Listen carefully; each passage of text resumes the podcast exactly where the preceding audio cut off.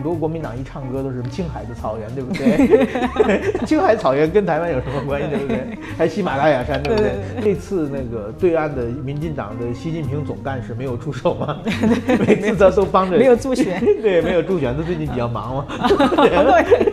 如果如果他出来助助选，可能不一样。那常说嘛，就是国民党有一个死穴嘛，嗯，叫九二共识嘛。一点穴就半身不遂嘛，对对对对。所以说，但是我对民进党最近也比较赶嘛，一直是就是反正我能点穴嘛。对，如果什么时候国民党验出来把这个穴位练没了，对不对？所以说，我觉得习近平到现在观察，他就是在国内是蛮就是权力斗争是蛮厉害的，嗯，但是说做大事确实是不行的，嗯，对啊，不是最近有句话叫。这个习近平团队叫干正事千疮百孔，干坏事滴水不漏。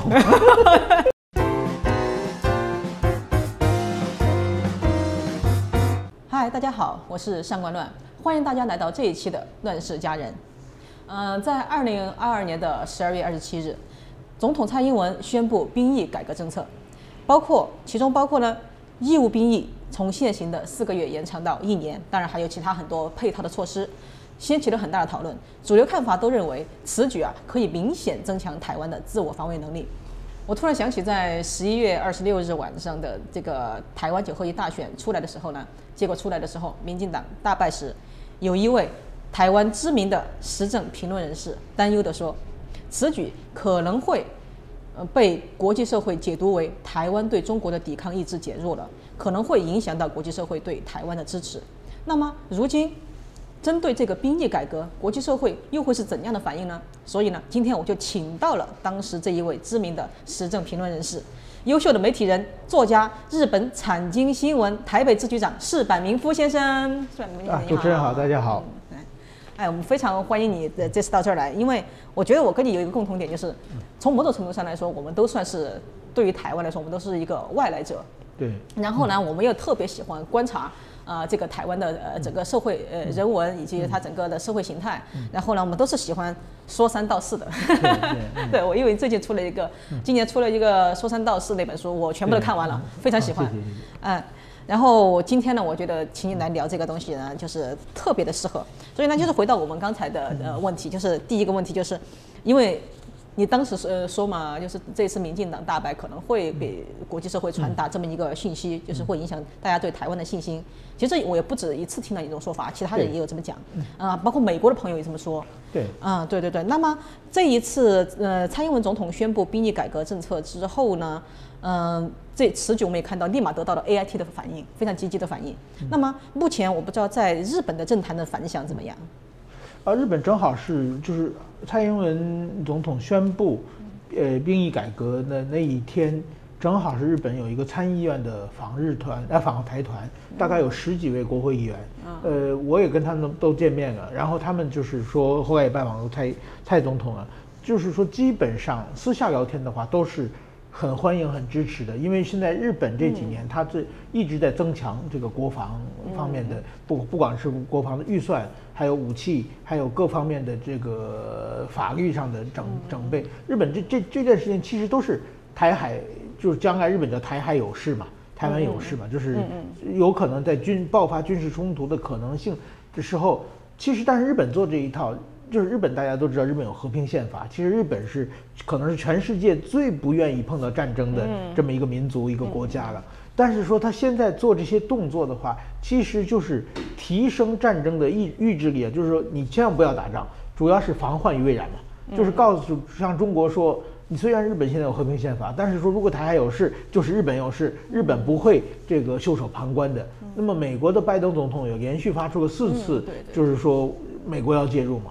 在这种情况之下，台湾自己到底怎么想？其实全世界最关心的，全世界最关心的，什么时候台湾又选出一个统派，然后就是说，哎，那我们跟他们，我们两岸统一了，那样的话，整个现在全球的国际战略要发生很大的改改变了。嗯，就是说，当然大家会尊尊重台湾的民意，哎，台湾你愿意统一，OK，那你就统一。但是说他们会把防线往后撤嘛？嗯，就是将来现在整个全世界的中美的。就是对立，或者是以自由阵营和这个民主自由阵营和这个共产阵营吧，嗯，或者是独裁阵营的对立，已经非常明明面化，而且已经结构结构变成结构性的对立。对对对。那么台湾或者您如果是自由民主的桥头堡的话，我们会全力支持你。嗯，你如果愿意站在那边的话，那么我们就往后撤嘛。对。那就我大家其实都有这么一个想法，所以在这个时候，台湾表示这个抵抗的意志，就是其实说句老实话，台湾变成一年。长不长？其实也并不长嘛，在全世界比起来都并不长嘛。一年能增增加多少战力？绝对会有增加，但是说呢，呃，也是有限的。嗯。那么，台湾变成一年的话，会对中国打台湾的投鼠忌器有多大的影响？有影响，但是也不是非常非常大。嗯。更重要的是，你向国际社会一个表态嘛。对啊。对，我觉得是这样嘛，就是我过去表现一个意志力最重要。常比常打这个比较，这个打比方就是说。你们家要搬家，我们是邻居过来帮忙嘛。嗯，我们都搬桌子、搬椅子、搬冰箱，你搬筷子的话，大家就觉得 有有一点心理不平衡嘛，对不对？一定最重的家具你爱搬，我们也一起搬嘛。会有这么一一个一个想法。所以说，我觉得台湾把这个表示，我觉得是非常非常重要的。那么，呃，我觉得蔡总统呢，他当然，我觉得就是说这么重要的问题，事先呢。呃，也许讨更广泛的讨论，凝成凝聚成社会共识可能会更好一点。这种呃说法就是这这个发表有有点太突然，或者准备的时间比较短。我想一定会有有这种批评的呃声音。但是同时呢，我也觉得这是没有办法的，因为台湾是一个高度撕裂的社会。各种如果说你一旦展开这个讨论的话，就可能带风向被带走，因为台湾出现这种事非常非常非常多嘛。而另外一个呢？在选举之后把这个发表，我认为也很重要。如果这个提前发表的话，这个可能就变成选举的重要争点。对对对。一旦变成重要争点的话，那么民意结果可能是民意因为别的原因投给了在野党。但是说你这个变成选举主轴的话，嗯，那你它增加不了了嘛。对。所以说把时机等一个月错开这个选举主轴，某种意义上我觉得也是一个没有办法的，或者或许话也是一个非常。这个聪明的一个判断。嗯嗯，那所以在你看来，其实这一个呃，他这个呃政策宣布以后，其实有把消除之前国际社会的一个担忧。不，这个国际社会永远会担忧的。对，说说真的，现在国际社会担忧就是现在民进党你说过这么多，那么就是说二零二四其实还有一年嘛。嗯。一年之后选举会选出一什么样的总统？然后是这个新的总统对两岸问题的论述是怎么样的嘛？嗯，所以说我觉得这一点就是说，台湾的民意其实变化非常快嘛，这是在国际社会大家都觉得很奇怪的嘛。二零一八年的时候国民党大胜，二零二零年的民进党大胜，二零二四年又是国民党。中摆，大家都知道台湾一个中摆，他是中中摆，但是有的时候就摆不回去嘛。比如说二零一六年的呃，就是蔡二零一四年民进党大胜。一六年蔡英文当选嘛，那次就没有没有摆回去，所以说过去每次啊，其实怎么说呢，民进党这几次赢，其实都是捡到枪啊，不是每次都有枪可捡的，就就是你说的抗中保台那个枪吗？就是上次香港嘛，一个就是其其实其实主要是对岸嘛，嗯有人说这个。这次那个对岸的民进党的习近平总干事没有出手吗？每次他都帮着没有助选，对，没有助选，他最近比较忙嘛。如果如果他出来助助选，可能不一样，但是不知道这个二零二四这个会不会还有还会有主选呢？嗯，对对对。然后，谢谢。呃，我看到你就是嗯对这件事的评价啊，就是因为当时你你也立马发文了嘛，就是给蔡英文总统也高度的认可。然后，同时呢，你也肯定了，就是国民党他们的那个发言人也发了一个比较正面的呃意见。嗯。然后，嗯，你就是也没有再提什么民进党让青年上战场之类，就你看起来就你很乐意见到两大政场、两大政党在这一个事情上站在同一战线上。就是你觉得这个他真的是代表国民党内部的或者这个阵营的一个主流意见吗？等于说，我觉得现在呃，在国民党内，它是一个属于一个撕裂的状态了。嗯，就是说，或者是如果变成台湾完全变成蓝绿对决的，有的时候会变成这个国民党、民进党，就是说举行撕进行撕裂。但是民进党很明显就是说九二共识，两岸要统一，要接受中方中国的说法，这些问题。基本上在就是拒绝中国、拒绝九二共识，已经变成了渐渐变成了台湾社会的一个共识。但是说国民党内的民意和全国全台湾的民意其实不合不符合的。国民党民意还有还大部分在台商或者是一些就是说呃怎么说呢黄复兴一些复退伍的军人，还有一些深蓝的统派，他们在国民党内还占相当大的发言权嘛。那么这些人。就是说，其实是国民党巨大的包袱。你能不能这等于说这些人在大是大非的问题上站的立场和台湾人不一样，台湾主流民意是不一样的。嗯嗯。如果说民进国民党的，其实国民党不管是这个总统候选人的呃这种选出办法，还是国民党的党主席选出办法，如果他换一种游戏规则，其实可以规避掉的。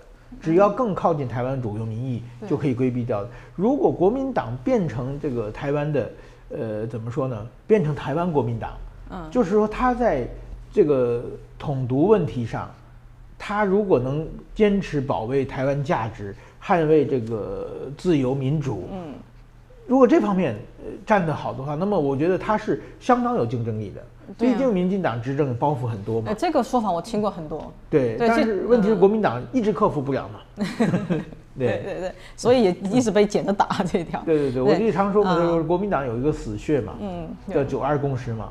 一点穴就半身不遂嘛。对对对对对。所以说，但是我对民进党最近也比较懒嘛，一直是就是反正我能点穴嘛。对。如果什么时候国民党练出来把这个穴位练没了，对不对？我我我也反对九二共识。对对。我也捍卫台湾。嗯。我也抗共保台。嗯。如果国民党变成这套论述的话，国民进党就很难打了。是的，是的，是的。嗯。哎，那就说到这里啊。其实我发现你一直很敢于去触碰一些台湾的敏感话题，比如重新评价陈水扁前总统，而且你我也知道你现在准备一本书《陈水扁传》，对吧？然后正好呢，十二月十六号我看见他发了一个脸书，说，呃，这个他二十年来阿扁前市长第一次收到了北市府的邀请卡，这一次是蒋万安邀请他参加自己的呃就职典礼。然后你对这个事情怎么看？这个事情我觉得有点好像有点微妙，就是这个。你对蒋万安将来担任这个北市长有什么期待或者疑问吗？就这个事情看来，我从来都是就是说对事不对人嘛。那么对，但是在在对于陈水扁的，呃，他后来的这一连串的。呃，政治操作的话，就是陈水扁当总统，当然他有很各种各样的问题，这个这是是是，我也绝对是就是不是说啊陈水扁是一个冤枉的怎么样？但是总体的来说，我觉得陈水扁是一个呃怎么说呢？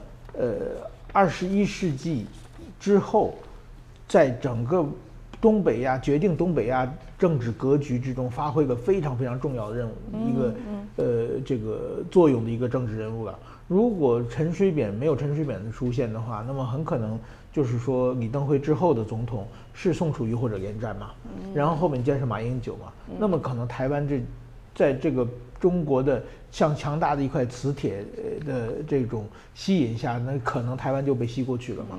那正因为有陈水扁的出现，陈水扁的一连串的这个本土化的这种操作的话。让台湾等到了习近平时代的这种磁铁的反作用力嘛，然后等待迎来蔡英文时代嘛。而且我我觉得陈水扁其实他是做出了很大很大的这个有就是有影响力。他他作为政治上的有很各种各样的政治遗产。那么我觉得就是，但是台湾呢就给他简单的定价为定位为贪污犯，然后就不谈了嘛。我觉得这个是一个。不是很公正的评价了，这个不光是台湾媒体，包括我们外国媒体也是。但是我就一直去采访，呃，他其实书已经写的差不多了，但是这个书很难，就是怎么说呢？因为牵扯人太多，而且这些人还还还很多还都还还在职，还在职。另外一个呢，包括陈倩总统他自己在政治上也有一定的抱负嘛。那么所以说，这个等于说还在。很难，最后下很多地方很难下结论的地方，所以说一一一直没有出来。我想可能在稍微 选举之前越来越难出了嘛，就变成一种很可能被别人当做一就是一政治工具来嘛。所以说这这是一个比较复杂。但是说对陈水扁的，我觉得对他的评价，呃，这方面我认为是台湾社会应该是就是说就事论事了嘛。陈水扁其实他就任按台北市长来说的话。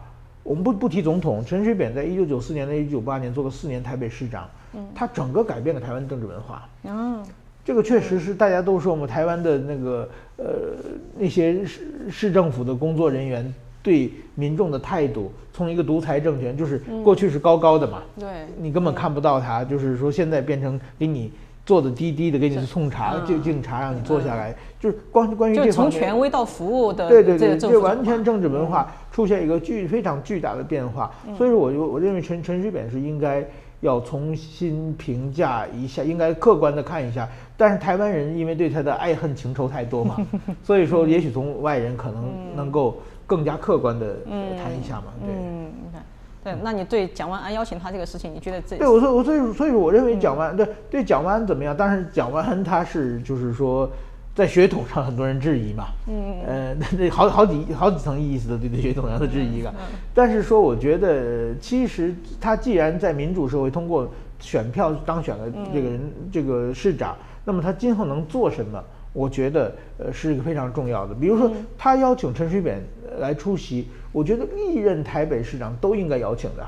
嗯，对啊，但是他第一个，对，第一个邀请，那就是历任台北市长做的不对嘛。然后，对对对对，但这个，这这是一个某种意义上，这也是一个怎么说呢？一个和解的台湾的族群和解的一个嗯非常象征性的意义嘛。但是陈水扁没有出席了。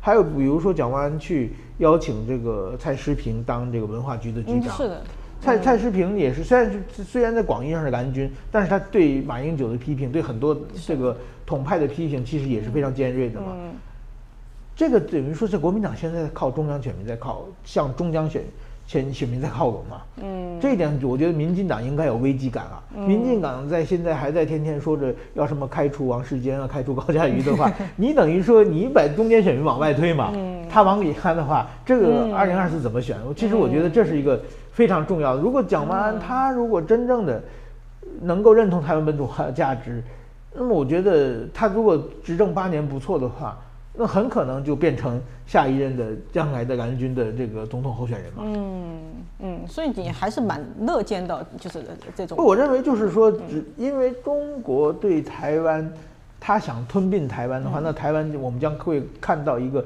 非常严重的这种人道灾难嘛。是的，是的，但是如果台湾在自己的民主、自由、投票的公平的游戏规则下选出来的领导人，当然大家都要支持嘛。嗯，对对对，嗯，好。那么，嗯，你文章中还有一个这个呃评断，我觉得非常，呃我觉得非常有意思。你认为就是，其实你你们一直有一个节目叫那个《三国演义》嘛，嗯《三国》对自己的呃对中美台，对呃，但是你在书中写的，你认为只有中美关系，没有所谓的那中美台关系，因为中美关系好的时候呢，台湾也不得不跟上。某种程度上来说啊，马英九时代的亲中国其实也是顺势而为。你当时，啊对对，我对对，这个当时的国际，不是某种意义上，我为什么评价陈水扁呢？嗯就是在全世界全是被中国吸过去的时候，嗯只有陈水扁在那一天天的抗中嘛。嗯，所以陈水扁被被国际社会认为是一个麻烦制造者对。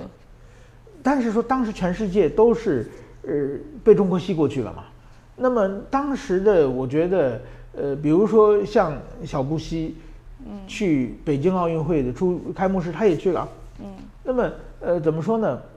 台湾啊，其实在历史上定位一直是美国的小弟嘛，嗯，如果没有美国罩着他，早就早就垮掉了。从两蒋时代一直跟着美国，给美国当小弟的嘛，嗯，那么，呃共产党就是两个大哥关系好的时候，你是这个 A 大哥的小弟，A 大哥到 B 大哥家里去玩，你小弟跟着去了。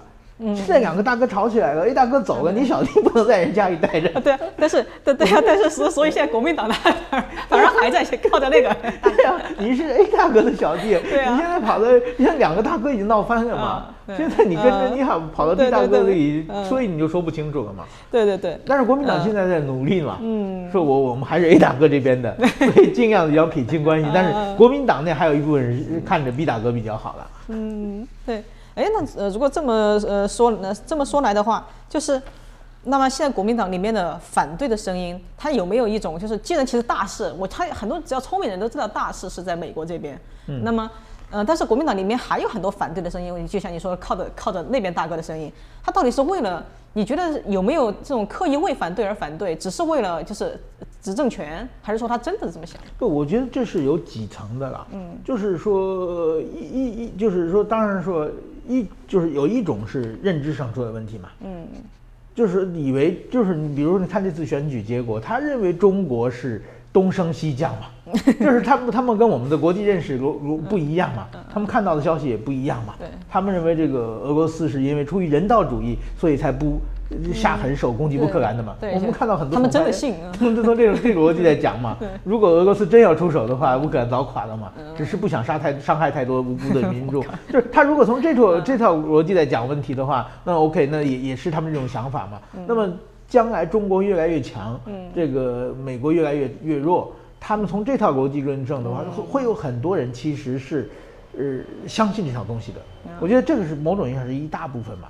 那第二部分呢，就是其实就是说，呃，拿了一部分这个对岸的这个工作人员嘛，就是拿了受到对岸的委托嘛，嗯，来带风向的人嘛，嗯，这这些人我认为也有很多嘛。那再有一堆呢，我觉得是，其实是对于台湾本土派的某种意义上是，或者是不信任，或者是仇恨，或者是对，就是我为反对而反对，对，就是就是死看不上民进党，民进党做的事全是错的，嗯。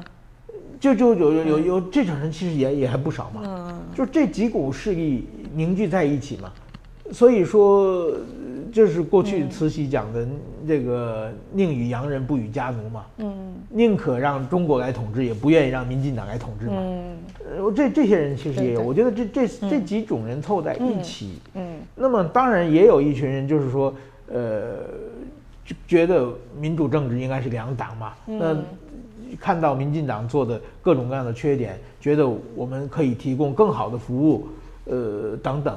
我觉得这些人其实，我觉得，因为他们这些这其实是，比如说一个真正的呃民主社会应该有的价值观。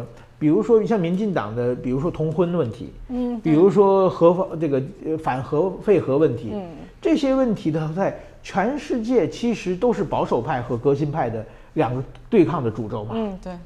那么就是说，其实，在日本也是，美国也是一样嘛。嗯。那在台湾，其实有一群人是，呃，怎么说呢？就是对民进党的过度追求这个进步价值，是心里有有些怀疑的人。啊。这些其实某种意义上是包包括还有大政府、小政府的问题，这些问题是正常的民主国家政策对立。但是在台湾呢，因为这些人都归到。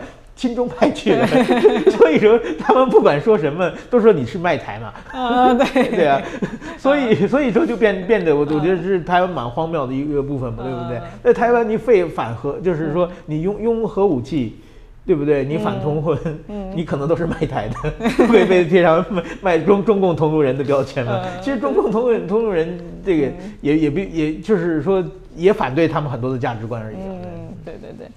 嗯，然后我发现就是台湾其实长期以来有一种声音，嗯，啊，我听到不少，相信我好像看到你好像也批判过，就是总有人说，为什么台湾一定要在中国和美国之间选边站？为什么不能左右逢源呢？为什么要左右为难呢？嗯，好像说的好像台湾可以选择一样，你你也批驳了这种观点，你认为就是呃，台湾它没有在这种夹缝中呃玩大国外交游戏的本钱？你觉得最主要的原因是什么？嗯，这个是怎么说呢？在历史上，就是说关于外交方面啊，日本过去有一个呃外交官叫立山上一，他写了一本书，呃，他提出一个概念，就是概念就是大国外交和小国的外交重要的不同是，大国是决定游戏规则的，嗯，然后小国是在大国决定游戏规则的之下来争取国家这个最大利益的，嗯，所以说外交的想法是完全不一样的，嗯。那么，作为一个外交官，你第一个先要认识自己是大国是小国。嗯。那么当年邓小平，明明中国是一个大国，但是邓小平的韬韬光养晦就是说，我认为自己是小国，我就跟你玩嘛。但是因为他他体积大，而且也比较聪明，所以说他最后把而且违反经常犯规嘛，所以他玩得很好嘛，用别的国家制定的游戏规则打败在经济上得到了成长。那么台湾可能是因为两蒋时代的多年的灌输，认为台湾是一个大国，对对不对？对，其实它整个宪法体制框架也是按照大国来制定的。对他们那个那个很多国民党一唱歌都是青海的草原，对不对？青海草原跟台湾有什么关系，对不对？还喜马拉雅山，对不对？其实那是属于那个藏人都不高兴了。那么那也就是说，呃，怎么说？他们认为自己是大国嘛，嗯，大国要决决定游戏规则嘛，嗯，要把日本和美国当棋子嘛。问题是你搬不动嘛。嗯，对对啊。所以说，我觉得在这这种情况之下，先要正确认识自己是很重要的。但是在台湾多少年的这种可能是教育嘛，嗯，让大家很认为自己还是一个大国，还要左右逢源，还要把日本当棋子，这个好好的这个利用他们两个人。我觉得这这是一个没没有办法的事情嘛。嗯，对，那他们，但是他们很多人就是对比的是拿那个菲律宾来做参照，就觉得虽然是一个小国，啊，一个穷国，但是呢，两边都能拿好处。但是，嗯，就觉得，呃，台湾，我觉得他，所以台湾的这个问题，它。到底是因为它大国体制，但是实际上一个小国家，还是说它压根就不是一个正常的国家？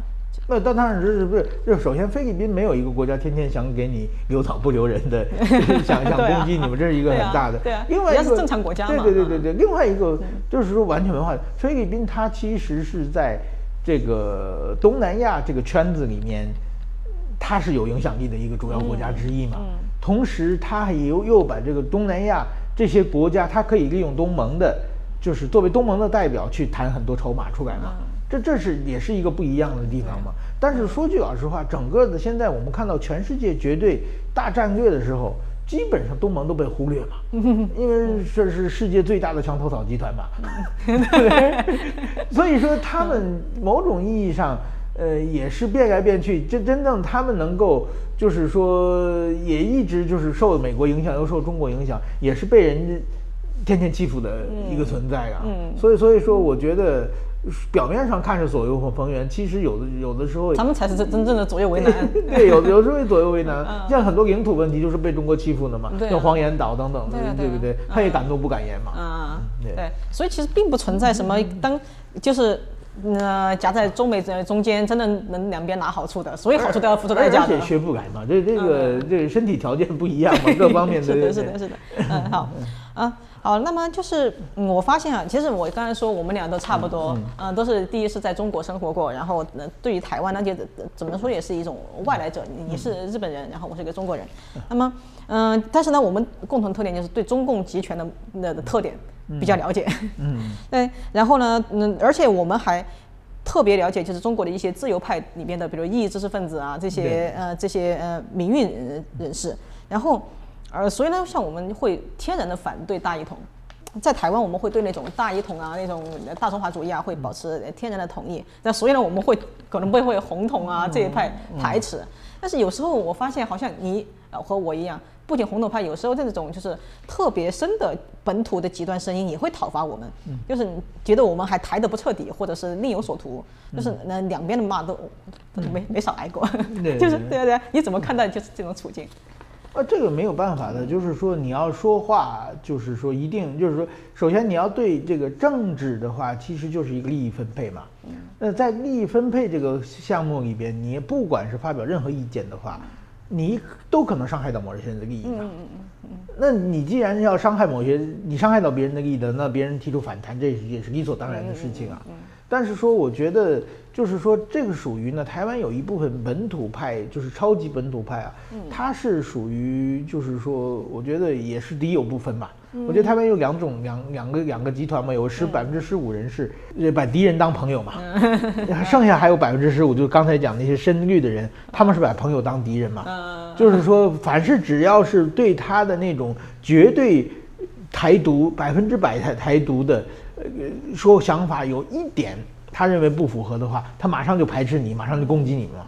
那这些人属于民粹嘛。嗯。那这些人的话，就是有的时候这是不可理喻的嘛。嗯就是比如说我在，比如说去年的呃国庆日十月十日，日本来了十几个国会议员，然后参加游行，是最后一个是游行嘛。嗯。我觉得这是日日台的政治交流的往前快了一大步。那我在脸书上写完文章以后，就有人说嘛，这不是这是伪国庆。你凭什么说违禁？什么就就开 这个都要挨骂？那那就就骂我嘛，对不对？但是说我就想，我如果不用“国庆”这个词的话，我怎么写呢？这些日本人为什么来呢？参加伪国庆的话，整个文章就不对了嘛。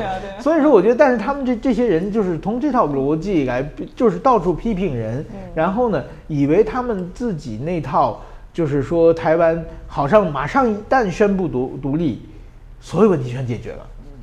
那当然不是这样的嘛。就像刚才我们上一个问题探讨的，对吧？对对对哪怕你就像真的独立，像菲律宾这样正正常的国家，其实对还该面对的问题还是会有。对对对，不，台湾的问题是要有国，这这所谓台湾问题，我认为没有台湾问题，台湾的问题呢是中共想吞并台湾这个问题，对对对，这个问题没有了，只要中共打消这个想法，这个想法了，整个大家都和平了，都好了嘛嗯。对但是你独立的话，根本无助于解决这个问题，反而会加深这个问题嘛。嗯，那而且呢，首先首先你独立，你要需要让国际社会认可你嘛。嗯，就是说，我我一句，如如果你在关在家里，你封你太太是财政部长，封你儿子国防部长，自己封自己是总统，你走出门的话，邻居都不承认，那你自己封着高兴而已，那那没有任何意义嘛。那么现在台湾有十四个邦交国，如果你把名字改成台湾共和国的话，十四个只会少不会多。嗯一一定会这样吗？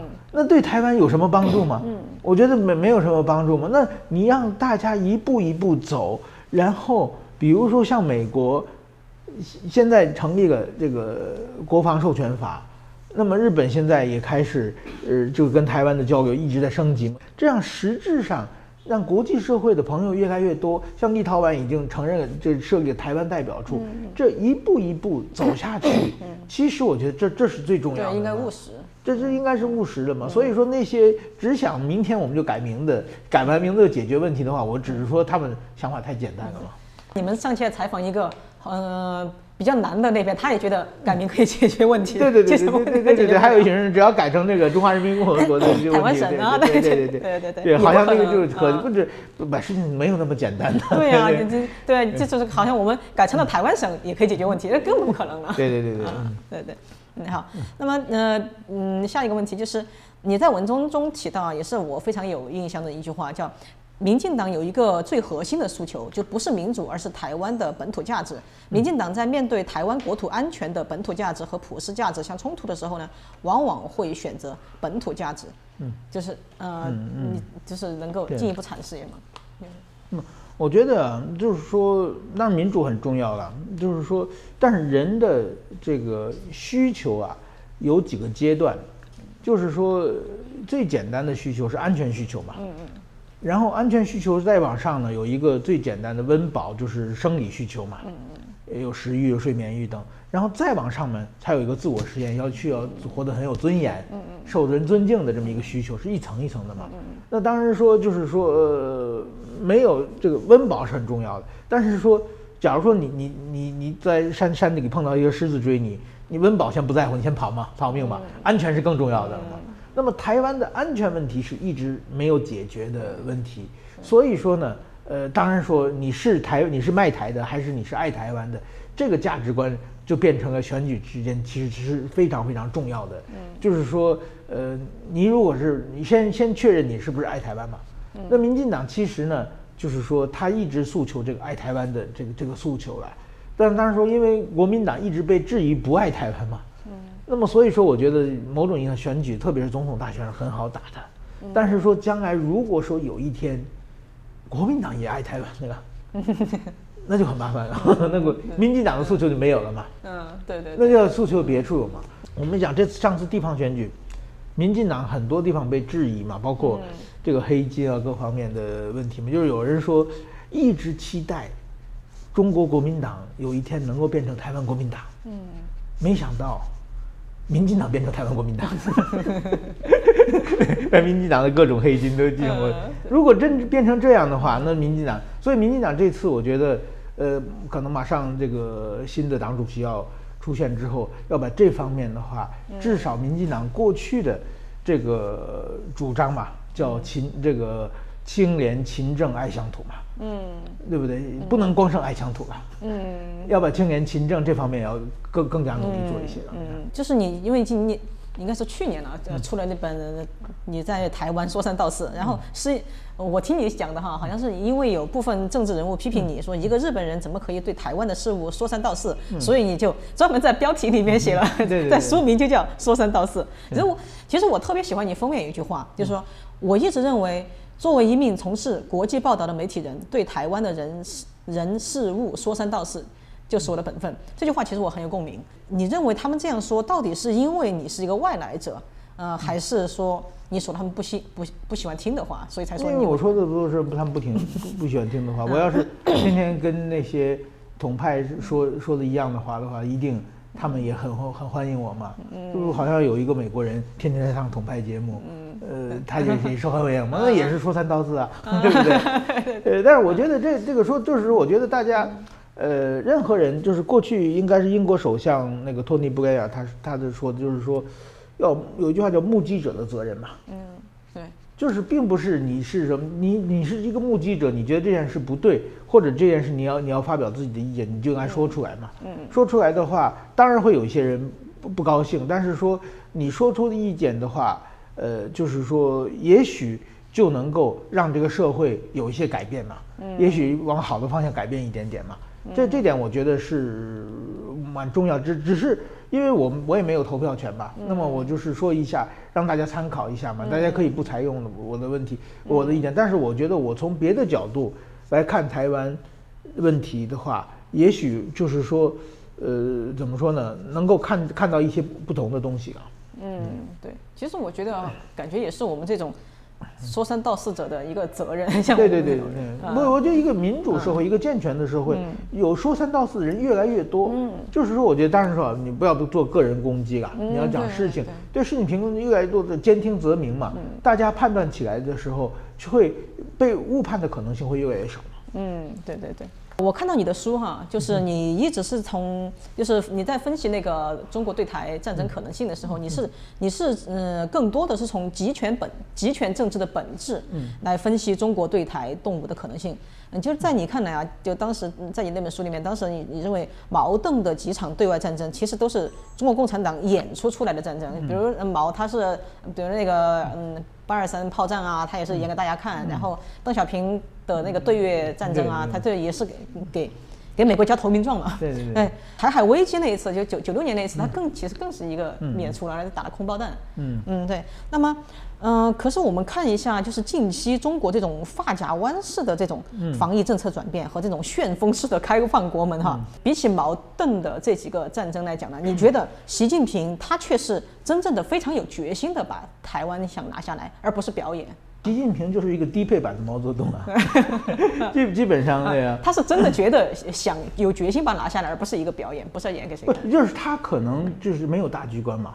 我管毛习近平叫毛泽东零点一，所以说他呢，基本上我觉得就是现在大家最关心、最担心的是共中国共产党，其实他对外，其实他才不在乎领土呢。嗯，共产党在共产党手上丢到的中国领土是最多的嘛？啊，对啊，对吧？他到处送给越南，要送给这个俄罗斯，然后呢，他他也不在乎这个生命财产嘛。当然，只是其实他就在乎那些领导人自己的政治野心啊。嗯。然后，那么历代领导人全有政治野心，胡锦涛稍微小一点啊。嗯。那么就是说，但是说他们同时呢，他们也也会有一个。客观判断嘛，嗯，那客观看到自己的判断嘛，嗯，那么其实中国的历史上对外的几次重大的发兵的话都没有打赢啊。朝鲜战争他说是打赢了，就是只是停战而已，对，只是回到三八线去嘛。那越南的就是七九年的这个自卫反击，其实就是也没什么变，就是其实还输掉了嘛。后后来那个什么，我我我在中国的八十年代的时候，那个时候。就是说叫那个两山英雄，什么老山啊，什么文山那边，那些全部还给越南了，基本上。那些死了那么多人的话，就全换过。就是说，基本上是对外战争没占到什么便宜。嗯。那么其实，所以说他们也知道中国的军队并不是很强。嗯。那么所以说他们对台湾只是说说嘛。嗯。说说我过去，我过去采访过一个呃这个前军方的，当然是十年以前的事情了。嗯。讲他说。要打台湾有需要有三个条件，第一是军事实力达到了这个碾压性的差距了，中国绝对比台湾强很多。第二是美国确定不不介入嘛，然后第三个台湾出现内乱嘛，就是无政府陷入无政府状态嘛。他说三条件满足两个才可以打台湾。那么现在看这三条件满足两个还都是遥遥无期的。感觉嘛。那么所以说，我觉得就完全条件不成熟。但是问题是，习近平现在周围找了一群小人嘛，啊，对，只会揣摩上意，只会说吉祥话的人嘛。，给他看《奉天时报》的那个。对对对，所以所以所以说，我觉得这个是一个很大的危险。所以说，大家一定把声音大，就是让习近平他的这个天线突破周围的小人，然后能够接收到一些对他不利的信信息了。嗯，这这个我觉得，比如说日本的这各种各样最近的这个安保三文件，美国的拜登总统的四次发言，包括台湾的兵役改革，这些的话都是其实让习近平知道，你打台湾没有那么容易的。嗯，哎，所以就这么看来，就是我们看到，呃，近期因为比如中国的这个发夹湾式的这种防疫政策转变，还有开放，呃，还有迅速开放国门，嗯、你觉得就是之前我们觉得他是一个很有野心，而且觉得自己很有决心的，就通过，但是通过他这样呢，是不是意味着他好像也并不是那么一个那么有决心的人，或者是说他就是一个非常现实的一个现实主义者？不，习近平那一代人的话，其实怎么说呢？呃，我我我我认为就是中国的领导人其实分几代啦，就是说，那个胡锦涛、温家宝那一代是在他们的青春期是中国刚刚建国的时候呃度过的嘛。嗯。那段时间其实我觉得，呃，怎么说，中国整个社会还充满希望，对共产党还有很大的期待，还很有理想性。嗯。所以这些人是秀才嘛，这个胡锦涛是什么清华的，这个温家宝是中国地质大学。嗯。然后呢？后来出来一批是这个文革时期度过青春期的，就是习近平这一代人嘛，那就是基本属于流氓嘛，那是等于说毛泽东等于说，然后后来呢，文革之后上来的像胡春华、汪洋这些人，比习近平稍微小一点点，就是也就虽然算同同同的同一代人，但是说呃属于后来文革后的社会精英，这些又是秀才嘛，嗯，那么我们看到上次胡锦涛被嫁出去的时候。这些秀才不敢动，就明显这秀才遇到兵了，就碰到流氓，这个是是斗斗不过的嘛。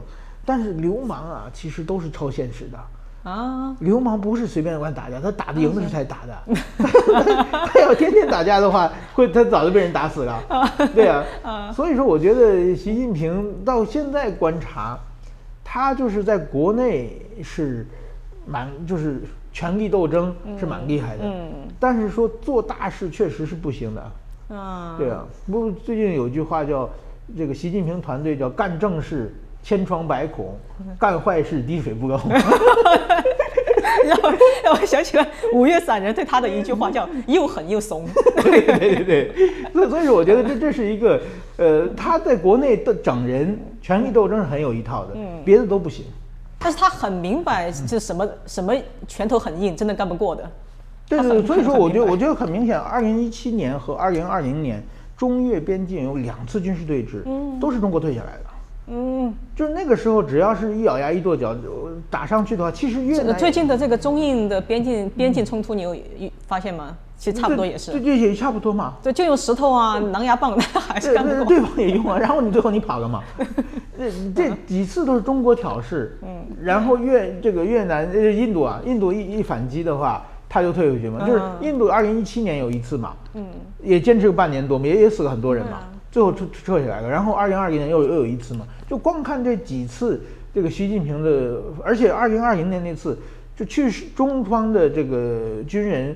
有好几个战死了以后一直不发表嘛，好像要等到半年十个月以后才发表。对，就是他的这个处理方式的话，他是很怕事的。对，哎，但有没有一种可能，就是就像他骚扰台湾一样，他他可能只是一种骚扰战术呢？还是说他不骚扰是一定的啊？算骚扰骚扰是一定的，但是国内我看就我看李克强他们的话，他就往死里整你嘛。嗯，对对对，这北京有句老话叫“见着怂人搂不住火”，对方比较弱的话，那个火气越来越大，见到强人就不敢动了。嗯，对对对，对对对，好，呃，那么就是经过今年的这个俄乌战争啊，中国的这个白纸运动，呃，台湾这几天的这个加强国防政策，那以及你过去在《人民解放军的真相》这本书中，刚才我们谈到这本书中，嗯，其实提到因为中国体制的问题。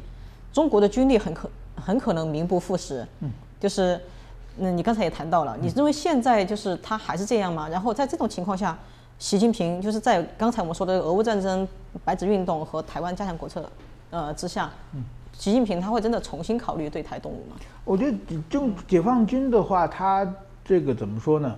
呃，他强弱就有各种各样的说法。我我专门写个这个《解放军真相》这一本书嘛。我认为就是解放军确实是他问题非常非常多。就是说怎么说呢？就是贪污啊、买官卖官啊，这个各方面的。他现在还是问题，现现在也是一样的。但是说呢，它毕竟比较大嘛，所以说它有一个，就是说大概应该是。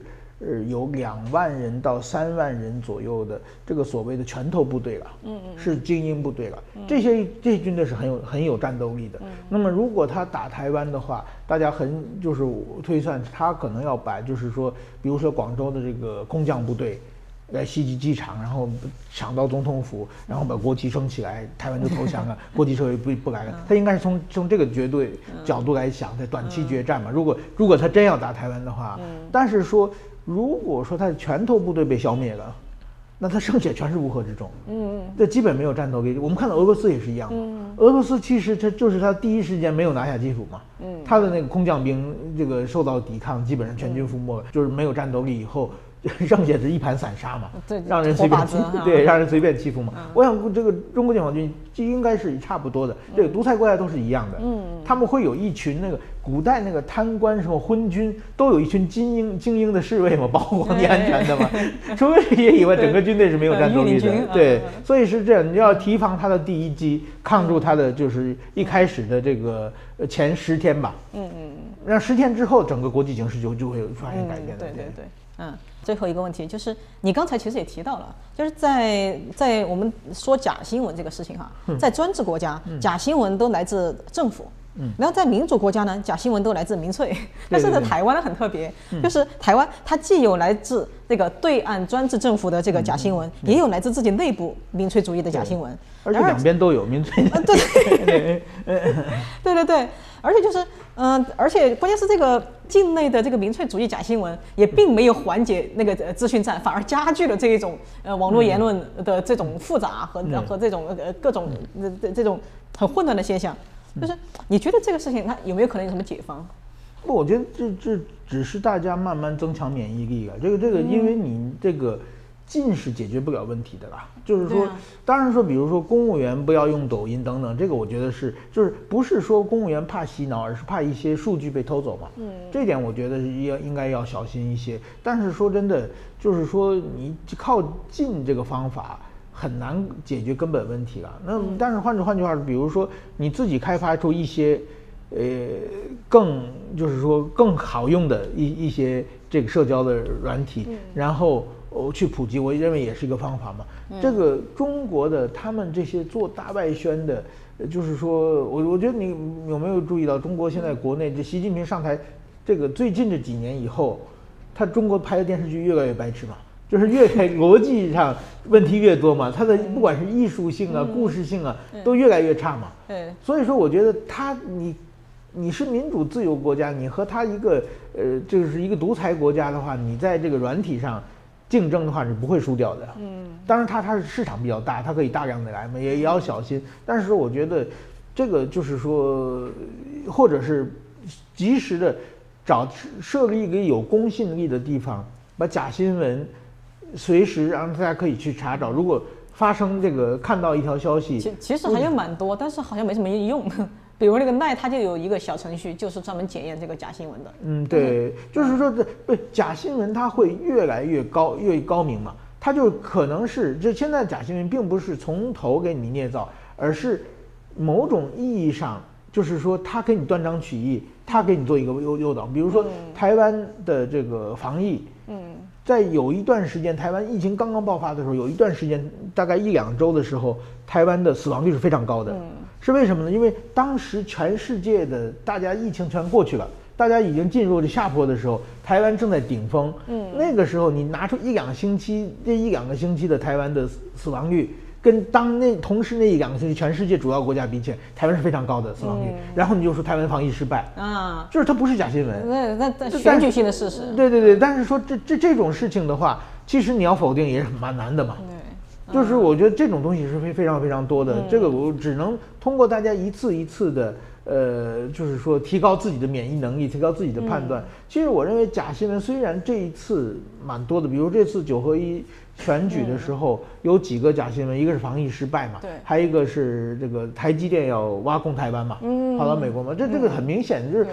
就是一般人其实是，我觉得这这就是说，当然有很多事实，就是说是对岸的农场造出来的新闻嘛。但是台湾传播的非常非常广嘛。嗯，就是像类似这方面，好像迎合了台湾某一种那种以美论，一直对对对怀疑美国的那种。对对对，以以美论，就是台湾本身就是说有一种以美论。对。那当然说，这美国确实有的地方很可疑，就是 刨去对岸的这认知作战，美国确实有的时候不靠谱，这个全世界都都知道嘛。但是你把各种各样的就是正常的医美论和那种居心叵测的医美论有时候混在一起嘛，所以说是比较难分别的。他们不停的在涨上去，比如说，我觉得二零一八年的时候，中国的假新闻是非常强的，就是那次国民党大胜的嘛，韩韩流韩国瑜当选的嘛。嗯嗯。但是到了二零二零年那一次蔡英文连任的时候，就基本上假新闻全部封掉了嘛，那个时候成立反渗透法嘛。但是这一次又出来了嘛，因为他们改变了形式嘛。嗯，就是那个时候，二零一八年的时候还没有什么抖音什么的嘛，就是改变了形式，所以永远是道高一尺，魔高一丈的嘛。这个我觉得是没有办法。台湾处于这个风口浪尖的地方的话，假被假新闻不停的骚扰，这个是是没有办法的事实，只能是大家小心而已。提到防疫，再补充一句，嗯，就最近你也看到中中国的疫情，它是在迅速膨胀，然后很多人担心会不会又回到二零二零年，然后中国会又会把全世界带入到一个疫情的深渊，你觉得你觉得有可能吗？嗯，这这个是属于这个防疫专家、工卫专专家的专门，但是我觉得中国在做的事情的话，就是他他走两个极端嘛，嗯嗯，就是说现在我我看到我。看到很多报道，其实我认为中共在有意的想尽快结束疫情嘛，就是尽快达到这个就是群群体免疫，所以说让大家赶紧感染嘛。嗯，那么也就是明年三月，他想就是说在李强的内阁开始出发的时候，能够快速恢复经济嘛。这是我想他是有这么一个小算盘。嗯，但是说。呃，一群让中国人到外国去旅游，现在好像去日本一个飞机百分之九十又是阳性嘛，然后是不是他有意的想去千里投毒，还是怎么样？这个动机不好说，但是结果有可能就是说出现变异株以后，国外的经济再停下来，它经济又好起来，就是二零二零的那个时候又又重新出现嘛。但是说，我认为这这种事情。这个变化可能性太大了，这个而且这种事情其实对习近平本身伤害最大了，哦，他自己的公信力就没有了，对，对不？他昨天还说这个疫疫情怎么严重怎么严重，必须有风控，造成那么多悲剧之后，现在又完全不管，收放自如，对对对对，就这种事情的话，那以后政府再说什么大家都不相信啊，嗯，我觉得这个其实对他本身伤害是更大的，嗯，对对对。好，非常感谢施柏明夫先生。好，感谢各位收看这一期的《乱世佳人》，我非常感谢施柏明夫先生的到来，谢谢，谢谢，谢谢。